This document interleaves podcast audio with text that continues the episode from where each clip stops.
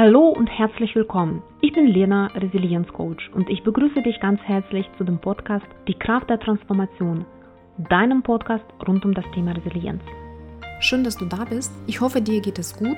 Du bist vor allem gesund und hast die letzten zwei Wochen auch genossen. Heute ist der zweite Advent und Adventszeit ist ja eine sehr besinnliche Zeit und insofern möchte ich in dieser Zeit heute die Folge dem Thema Selbstliebe widmen. Warum ich das für wichtig halte und welchen Zusammenhang mit der Resilienz besteht, würde ich dir gerne gleich erklären. Also mir ist persönlich das Thema Selbstliebe sehr wichtig, weil ich auch selbst immer in dem Prozess des Erlernens der Selbstliebe auch mich befinde. Aber zum anderen natürlich auch durch meine Coaching-Arbeit fällt mir immer wieder auf, wie sehr wir durch unsere Leistungsgesellschaft geprägt sind und wie wir uns durch unsere Leistung definieren und oft einfach sehr, sehr kritisch mit uns selbst auch umgehen und irgendwie vergessen, uns selbst wertzuschätzen und uns selbst zu lieben.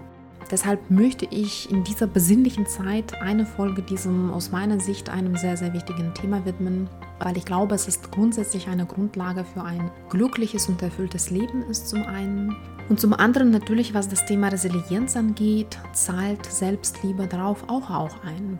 Wenn wir in einer schwierigen Situation oder in einer Lebenskrise stecken, aber gute und gesunde Beziehung zu uns selbst haben, hilft das uns wiederum auch mit der Situation besser klarzukommen wir mehr Selbstvertrauen haben, weil wir auf unsere Stärken uns verlassen können, meistern wir die Krise mit mehr Souveränität, als wenn wir diese wichtigen Eigenschaften uns nicht tragen. Daher hoffe ich, dass diese Folge dir auch gefällt und das ist mein kleines Geschenk zu der Adventszeit.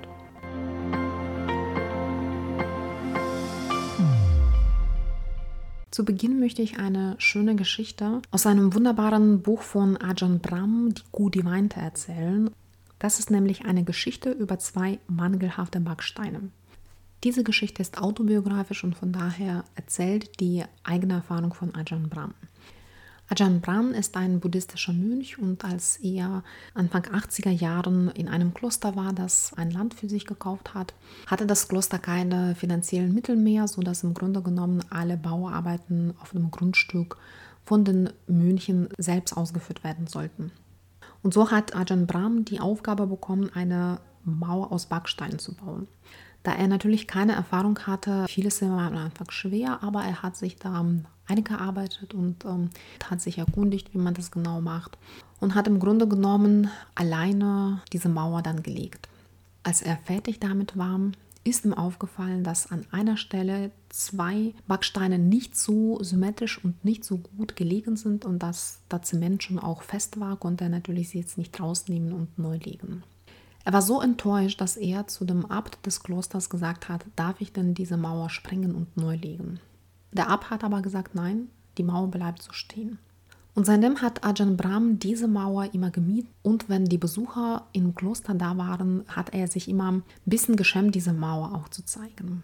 Und einmal war da ein Besucher, der an der Mauer vorbeigegangen ist und hat gesagt, ach, was für eine schöne Mauer ist. Ajahn Brahm war total erstaunt und hat dann gesagt, wie haben Sie denn Ihre Brille vergessen? Sehen Sie hier nicht, dass es hier zwei mangelnde Backsteine in der Mauer gibt? Und dann hat der Besucher gelächelt und hat gesagt, doch, die sind mir aufgefallen aber ich habe auch 998 perfekt gelegte Backsteine gesehen. Und dann ist Ajahn Brahm zum ersten Mal bewusst geworden, dass er seinen ganzen Blick bisher immer nur auf diese zwei mangelhaften Backsteine gelegt hat und hat die Schönheit von viel mehr anderen Steinen total übersehen und dementsprechend auch seine eigene Arbeit auch nicht geschätzt. Die Geschichte steht stellvertretend auch für viele andere Erscheinungen in unserem Leben, auch zu dem Thema Selbstliebe. Wie oft konzentrieren wir denn uns auf unsere Macken und übersehen unsere wahren Stärken und unser Potenzial, das in, in, in, uns steckt, das in der Regel auch viel, viel stärker ist als unsere Schwächen oder unsere Macken. Und die Selbstliebe bedeutet, dass wir diese Mauer oder uns selbst als Ganzes sehen, mit ganz, ganz vielen toll gelegten Backsteinen und vielleicht mit ein paar mangelhaften Backsteinen. Insofern steht für mich diese Geschichte wirklich als ein so sehr plastisches Beispiel auch für den Umgang mit den eigenen Fehlern und vor allem zu dem Thema auch Selbstliebe. Insofern ist Selbstliebe das Gefühl des Vertrauens, das Gefühl der Zuversicht und des Stolzes auf uns selbst und unsere Fähigkeiten. Und genau diese Fähigkeit, die Selbstliebe, die hilft uns in den guten Zeiten unser Leben in vollen Zügen zu genießen und in den schwierigen Momenten mit diesen unsicheren Zeiten auch besser umzugehen, weil wir nämlich dieses Selbstvertrauen in uns tragen. Selbstliebe bedeutet, dass man das eigene Ich mit eigenen Stärken, aber auch mit den eigenen Schwächen auch erkennt und das auch lieben lernt. Keiner ist perfekt. Es gibt keine perfekten Menschen. Insofern besteht die Kunst darin, uns mit unserem Licht, aber auch mit unseren Schattenseiten anzunehmen und uns zu lieben. Wichtig ist an der Stelle auch die Abgrenzung zwischen der Selbstliebe, der gesunden Selbstliebe und dem Egoismus oder Narzissmus auch durchzuziehen. Beim Narzissmus zum Beispiel geht es tatsächlich darum, dass man eigene Bedürfnisse und eigene Persönlichkeit so stark in den Mittelpunkt steht, dass er einfach alle anderen übersieht. Und das ist eher, wenn man von der Liebe spricht, eher die Selbstverliebtheit, also dass die Person auch keinen anderen achten außer sich selbst.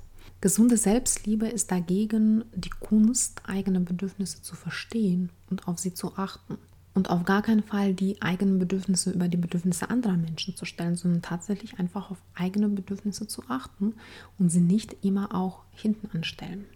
Im Grunde genommen geht es um die bedingungslose Liebe zu der eigenen Person. Und bedingungslos bedeutet, dass ich alles an mir liebe und akzeptiere. Sowohl, wie gesagt, positive Seiten als auch irgendwelche Marken. Der Psychoanalytiker Erich Fromm hat in seinem Aufsatz Selbstliebe und Selbstsucht diese beiden Phänomene als zwei gegensätzliche Pole beschrieben. Also Selbstsuch ist eine Art von der Selbstgier und die wurzelt eher in dem Mangel an der Liebe zu sich selbst. Das heißt, man versucht dann immer die Bestätigung der Außenwelt zu finden, während die wahre Selbstliebe ein Gefühl der inneren Sicherheit verleiht aufgrund der Liebe und dementsprechend Ja zu sich selbst. Warum ist Selbstliebe so wichtig für unser Leben? Wie ich eingangs schon gesagt habe, die Menschen, die wahre Selbstliebe empfinden, sie führen ein zufriedenes und viel ausgeglichenes Leben, weil sie eben die Bestätigung nicht in der Außenwelt suchen, sondern tatsächlich diese Sicherheit und Souveränität in sich selbst tragen. Außerdem gehen die Menschen, die sich selbst lieben, mit eigenen Fehlern auf eine andere Art und Weise um. Sie nehmen das jetzt nicht als permanente Kritik an sich selbst, sondern als Lernlektion, als Chance, was daraus mitzunehmen, zu lernen und sich weiterzuentwickeln und bleiben nicht in der permanenten Kritik an den Fehlern aus der Vergangenheit. Und was natürlich noch wichtig ist, ist, dass die Menschen, die gesunde Selbstliebe empfinden, auch in der Lage sind, gesunde Beziehungen zu den anderen Menschen aufzubauen. Weil eben solche Beziehungen nicht aus der Mangel, sondern aus der Fühle hervorgehen. Sprich, dass man eine gesunde Beziehung, eine Beziehung auf der gleichen Augenhöhe aufbaut mit einer anderen Person und nicht eine Beziehung eingeht, um diese Anerkennung in der Außen zu bekommen von der anderen Person. Und wie gesagt, wenn die Person selbst die Liebe in sich trägt und Selbstliebe auch empfindet, dann ist sie in der Lage, auch gesunde und stabile Beziehungen auch den anderen Personen aufzubauen. Ich persönlich glaube ich fest daran, dass wir als Kinder, wenn wir auf die Welt kommen, dass wir diese Fähigkeit, uns selbst zu lieben und so zu akzeptieren, wie sie sind, voll und ganz auch besitzen. Aufgrund verschiedener Entwicklungen in unserem Leben, in unserer Biografie, kommt aber es oft dazu, dass wir diese Fähigkeit verlernen. Meistens ist es tatsächlich durch den Einfluss von außen. Und der hat verschiedene Ursachen. Zum einen ist es natürlich der Einfluss von unserem Umfeld. Es können entweder unsere Eltern sein oder auch unsere Lehrer, die im Grunde genommen ihre Überzeugungen auf uns projizieren und damit in uns diese Überzeugungen kultivieren, die wir irgendwann übernehmen und für unsere eigenen auch halten. Diese Überzeugungen können ähm, durchaus auch positiv sein. Also das heißt nicht, dass man immer nur was Negatives auch mitnimmt. Aber oft ist es so, dass man tatsächlich eher die Erfahrung macht, dass ähm, das sind die negativen Überzeugungen oder mit den anderen Worten Glaubenssätze, die wir in uns seit Kindheit tragen. Und als ein paar Beispiele dafür, ich bin nicht gut genug, wenn ähm, die Eltern hohe Ansprüche an ihre Kinder stellen und immer unzufrieden sind, sei denn mit den Noten der Schule oder mit dem Benehmen oder was auch immer ist und immer dem Kind das Gefühl geben, dass er sich noch mehr anstrengen muss. Dann entwickelt das Kind in sich dann mit der Zeit diese negative Überzeugung, dass er nicht gut genug ist. Und dieser Glaubenssatz kann dann auch in seinem Erwachsenenleben auch noch zu verschiedenen Konsequenzen führen und ihm das Leben dementsprechend auch erschweren. Es können aber auch die Lehrer sein, die ähm, uns etwas auch projizieren oder sagen, was wir dann irgendwann auch als eigene Überzeugung das auch übernehmen können. Was noch dazu oft kommt, ist tatsächlich der Vergleich mit den anderen, sei es mit den anderen Kindern oder später auch mit den anderen erwachsenen Menschen, wo wir permanent, insbesondere heutzutage, über verschiedene Medien werden uns verschiedene Ideale propagiert. Und natürlich neigt man ab und zu dazu, sich oder sein eigenes Leben mit dem Leben von anderen Menschen zu vergleichen. Und das hat nicht immer einen positiven Effekt, sondern oft sogar einen negativen Effekt, wenn man insbesondere über soziale Medien das Bild bekommt, dass das Leben von den anderen Personen super erfüllt ist und super spannend und dann kommt einem das eigene Leben etwas langweilig vor. Ich werde nie vergessen, als ich vor ein paar Jahren ein Projekt mit kleinen Kindern gemacht habe. Die waren so in dem Alter neun, zehn Jahre alt und wir haben eigentlich über das Thema Mut gesprochen. Aber in der Diskussion sind wir irgendwie auf das Thema gekommen, ob man mit sich selbst zufrieden ist oder sich selbst akzeptiert, so wie man ist. Und da hat ein Mädchen gesagt, ja, wie kann man denn mit sich selbst unzufrieden sein? Und ich war so erstaunt, weil ich dachte, Wahnsinn, ne? wie, wie toll das ist, dass die Kinder eigentlich so diese Selbstakzeptanz in sich tragen ich habe mich dann gefragt, ab wann, ab welchem Moment fängt das an, dass man so Selbstzweifel entwickelt oder sich mit den anderen vielleicht vergleicht und dann zu dem Schluss kommt, dass man vielleicht mit sich selbst unzufrieden ist. Naja, auf jeden Fall war das für mich auch so eine der, der Highlights, Erkenntnisse damals aus dem Projekt, dass wir das als Kinder eigentlich mit uns oft im Reinen sind, wenn wir auch natürlich das entsprechende Umfeld haben. Und ich glaube, die Kunst besteht tatsächlich darin, diese Eigenschaften uns weiter in unserem Erwachsenenleben auch zu tragen und diese Selbstliebe aufrechtzuerhalten oder sie dementsprechend wieder zu kultivieren.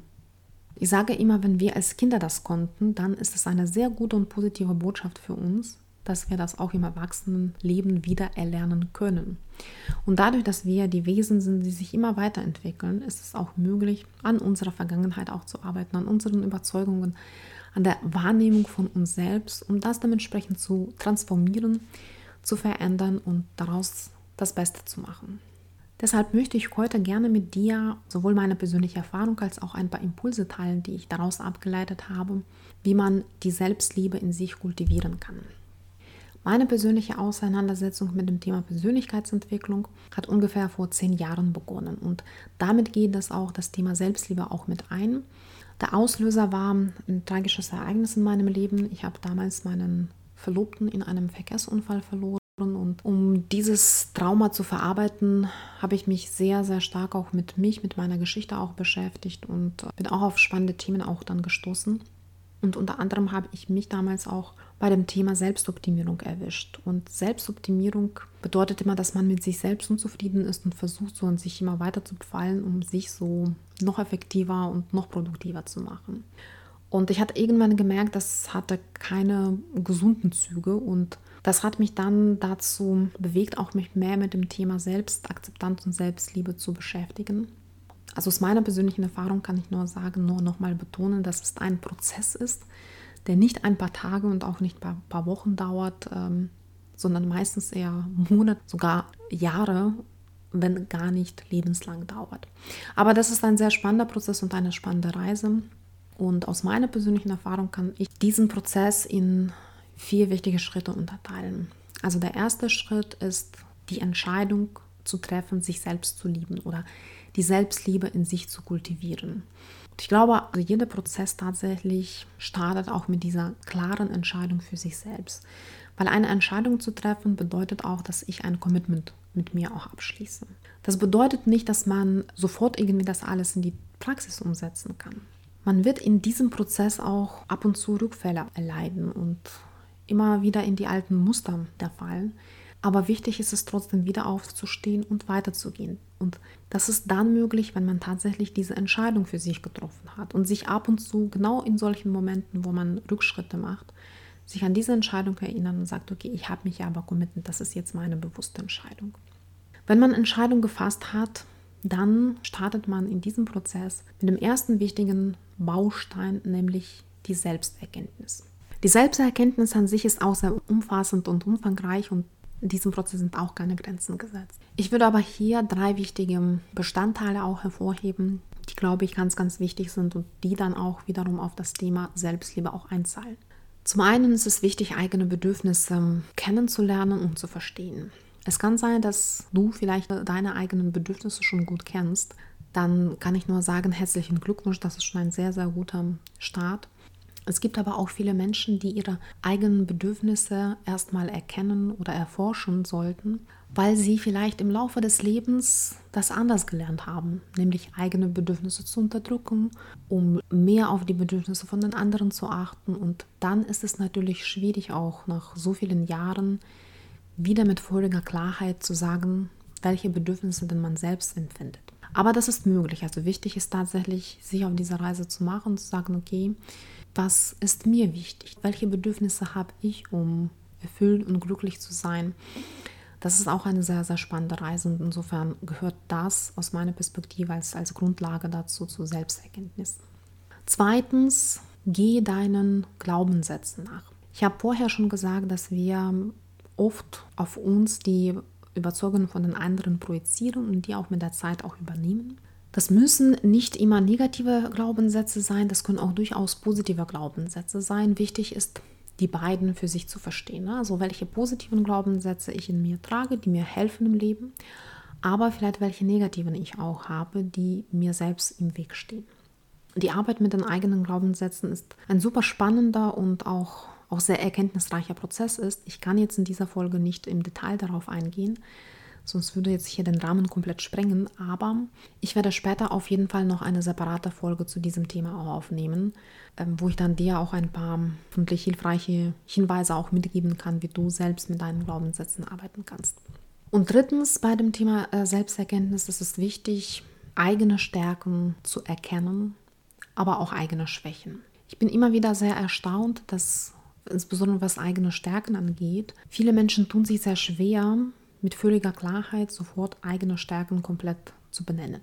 Wenn man aber mit verschiedenen Übungen oder Instrumenten da Schritt für Schritt drankommt, entsteht in der Regel ein sehr, sehr interessantes Bild, dass die Menschen unglaublich viele Stärken in sich auch tragen. Und diese Menge ist dann auch für die Person selbst auch beeindruckend. Und deshalb, ich sage immer, die Wand der eigenen Stärken ist unglaublich wichtig. Also sie irgendwo für sich aufzuschreiben, am besten da, wo man ab und zu mal drauf schauen kann, hilft einem enorm auch eigene Ressourcen zu aktivieren in den Situationen, wo wir das auf jeden Fall brauchen. Aber auch eigene Schwächen verdienen auch Beachtung. Und zwar nicht in dem Sinne, dass man sich auf sie konzentriert, sondern erstmal geht es darum, das kennenzulernen, für sich zu erkennen, welche Eigenschaften an mir mich nicht glücklich machen oder mich vielleicht auch manchmal stören. Aber sie erstmal zu erkennen, sie ganz neutral, ohne zu werten, aufzuschreiben zu sagen, okay, das sind jetzt so meine persönlichen Marken. Der Selbsterkenntnisprozess endet natürlich jetzt nicht mit der Erkenntnissen über diese drei wichtige Bestandteile wie eigene Bedürfnisse, eigene Glaubenssätze und eigene Stärken und Schwächen, sondern der kann natürlich weitergehen. Aber ich glaube, für das Thema Selbstliebe ist es wichtig, diese drei Komponenten erstmal tatsächlich bei sich zu erkennen und ihnen nachzugehen. Im nächsten Schritt ist es wichtig, sich in der Selbstakzeptanz zu üben. Also Selbstakzeptanz bedeutet, dass ich mich so akzeptiere, wie ich bin.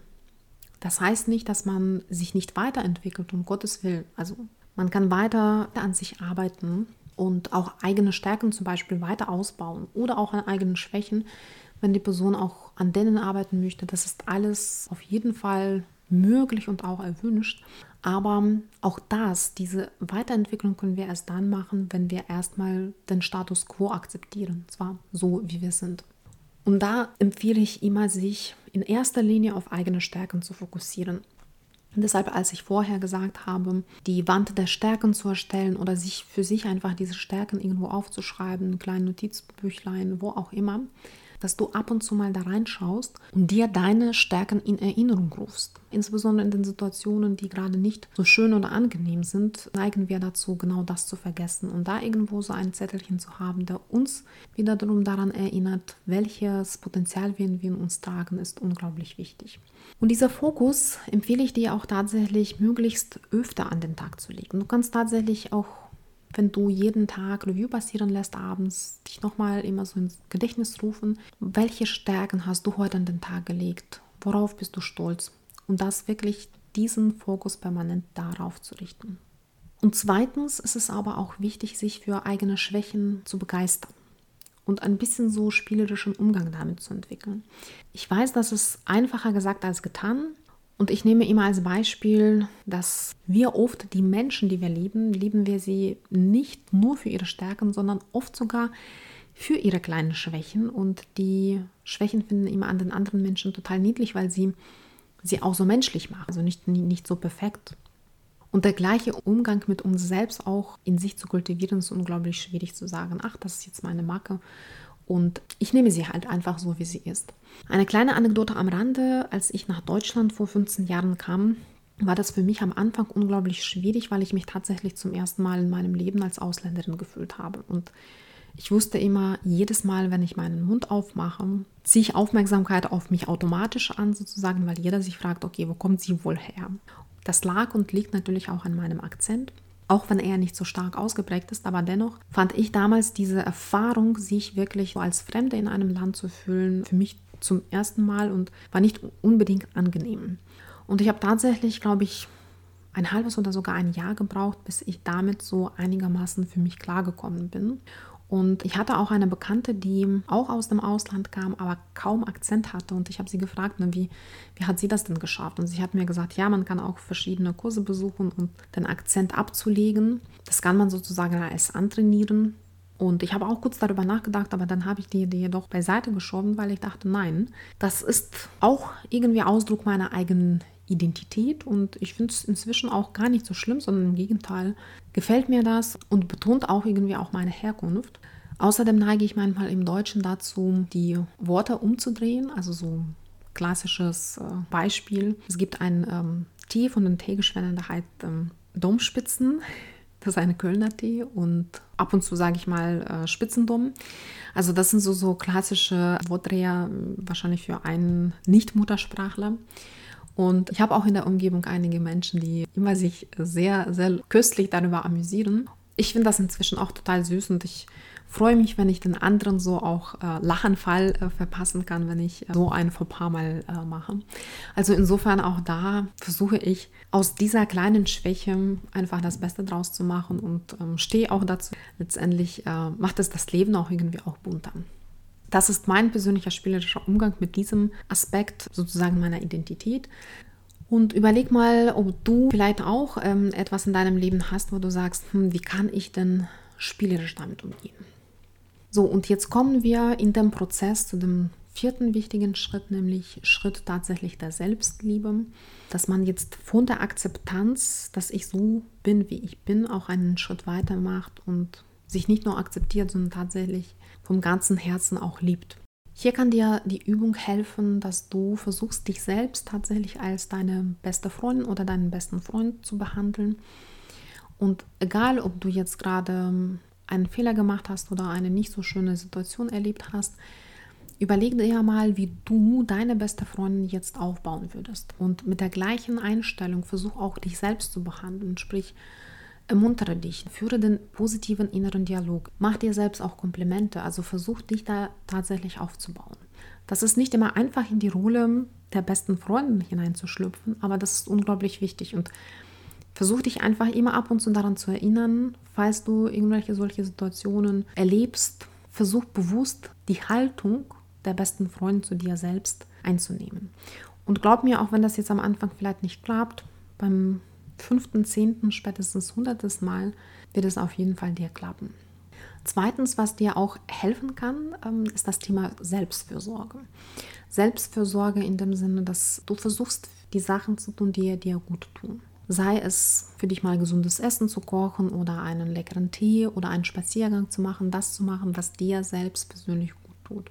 Ich hatte oft sowas gemacht wie das Date mit mir selbst. Das muss jetzt nicht irgendwie oft passieren, aber so einmal die Woche, vielleicht einmal in zwei Wochen, dass du sagst, okay, jetzt diesen Abend nehme ich für mich und tu einfach etwas, was mir persönlich gut tut. Ich beschäftige mich vielleicht mit den Sachen, die mich glücklich machen oder ich nehme mir einfach Auszeit. Ich gönne mir was Schönes. Eine Freundin von mir hat immer gesagt, verbringe Zeit mit der besten Person auf dieser Welt, mit dir selbst. Und das ist für mich persönlich damals zumut geworden, dass ich ein Date mit mir selbst hatte und diese Zeit, die ich mit mir, mit meinen Gedanken verbracht habe, auch total genossen habe. Und das war auch ein Ausdruck von der Selbstliebe und Selbstwertschätzung auch mir gegenüber. Und die dritte Komponente auf dem Weg zur Selbstliebe ist damit aufzuhören, dich selbst mit den anderen zu vergleichen. Auch das ist nicht immer einfach in unserer Gesellschaft, die auf den Vergleich und auf den Leistungsdruck auch ausgelegt ist. Aber das ist eine total wichtige Komponente, dich auf dich selbst zu besinnen und dich nicht davon in die Irre führen zu lassen, was jetzt gerade, wie das Leben von den anderen Menschen aussieht. Weil auch wenn du die Post von den anderen Menschen siehst, die total viel Glück, Erfüllung, Zufriedenheit irgendwie vermitteln, du weißt immer noch nicht, was hinter dieser Fassade steckt und wie es tatsächlich in dem Leben von den anderen Menschen aussieht. Insofern ähm, lass dich einfach von den schönen Bildern, die dich umgeben, nicht irritieren, sondern besinne dich auf dich selbst. Mir hat immer so ein Zitat geholfen, das ich zu meinem Leitsatz auch gemacht habe. Nur denjenigen kann man nicht überholen, der seinen eigenen Weg geht. Und genau darum geht es, dich auf deinen eigenen Weg zu konzentrieren und die Liebe zu dir selbst zu entwickeln und dich nicht permanent in diesem Teufelskreis zu befinden, dich mit den anderen zu vergleichen. Jeder von uns ist individuell, jeder hat seinen eigenen Lebensweg hier auf diesem Planeten und die sind so individuell, dass es eigentlich gar keinen Sinn macht, das zu vergleichen. Jeder hat sein eigenes Päckchen, jeder hat sein eigenes Schicksal. Wir können das nicht tauschen. Wir, von daher macht es überhaupt keinen Sinn, das zu vergleichen.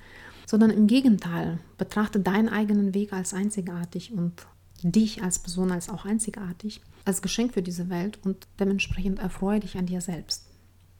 Ich hoffe, ich konnte dir an diesem zweiten Advent ein bisschen Inspiration schenken und dich motivieren, auf dieses Thema ein bisschen reinzuschauen, zu gucken, wo du in deinem Leben stehst, was das Thema Selbstliebe angeht. Und wenn du schon viel Selbstliebe empfindest, freue ich mich riesig für dich. Wenn das für dich noch ein Thema ist, schau da rein und versuch mit kleinen Schritten, dich da auf diesen Weg zu begeben.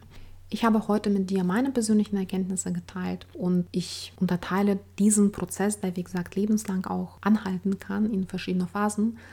Der erste Schritt ist für mich immer die bewusste Entscheidung zu treffen, in dir mehr Selbstliebe zu kultivieren. Der zweite Schritt ist Reise der Selbsterkenntnisse, dass du dich selbst, deine Bedürfnisse, deine Glaubenssätze und vor allem deine Stärken und Schwächen besser verstehst und kennenlernst. Der dritte Schritt ist die Selbstakzeptanz, dass du das, was du über dich kennengelernt hast, voll und ganz akzeptierst, so wie es ist. Und im vierten Schritt, der noch weitergeht, dass du nicht nur akzeptierst, so wie es ist, so nach dem Motto, ja, okay, ist es halt so, sondern dass du tatsächlich versuchst, das komplett anzunehmen mit der ganzen Natur, mit deinem ganzen offenen Herzen. Das heißt nicht, dass du dich nicht weiterentwickeln kannst oder an deinen Stärken weiterarbeiten kannst oder auch an deinen Schwächen. Das kannst du auch alles weitermachen, aber die Frage ist, mit welcher Einstellung du das machst. Mit, mit dem Druck, den du auf dich ausübst oder mit ganz viel Selbstliebe und Selbstverständnis. Ich glaube, das ist, was im Grunde genommen den Unterschied ausmacht. In diesem Sinne würde ich mich sehr freuen, wenn dir die Folge gefallen hat, dass du die mit anderen Menschen auch aus deiner Umgebung teilst. Ich würde mich auch riesig freuen, wenn du mir auch dein Feedback gibst, ob es dir gefallen hat und du was mitnehmen konntest oder, oder eher nicht. Oder vielleicht teilst du auch mit mir deine Erkenntnis aus deinem persönlichen Prozess. Würde mich riesig freuen. Und ansonsten wünsche ich dir schöne besinnliche Zeit ganz viel Gesundheit auch in diesen Zeiten und vor allem in diesen Zeiten der Pandemie und der auch, die viel auch Unsicherheiten uns auch auslöst, ist das Thema Selbstliebe und Besinnung auf uns selbst auch unglaublich wichtig. Deshalb bleib gesund, bleib positiv und schenke dir selbst ganz, ganz viel Selbstliebe. Nicht nur in der Adventszeit, sondern möglichst jeden Tag. Wir hören uns in zwei Wochen. Bis dann!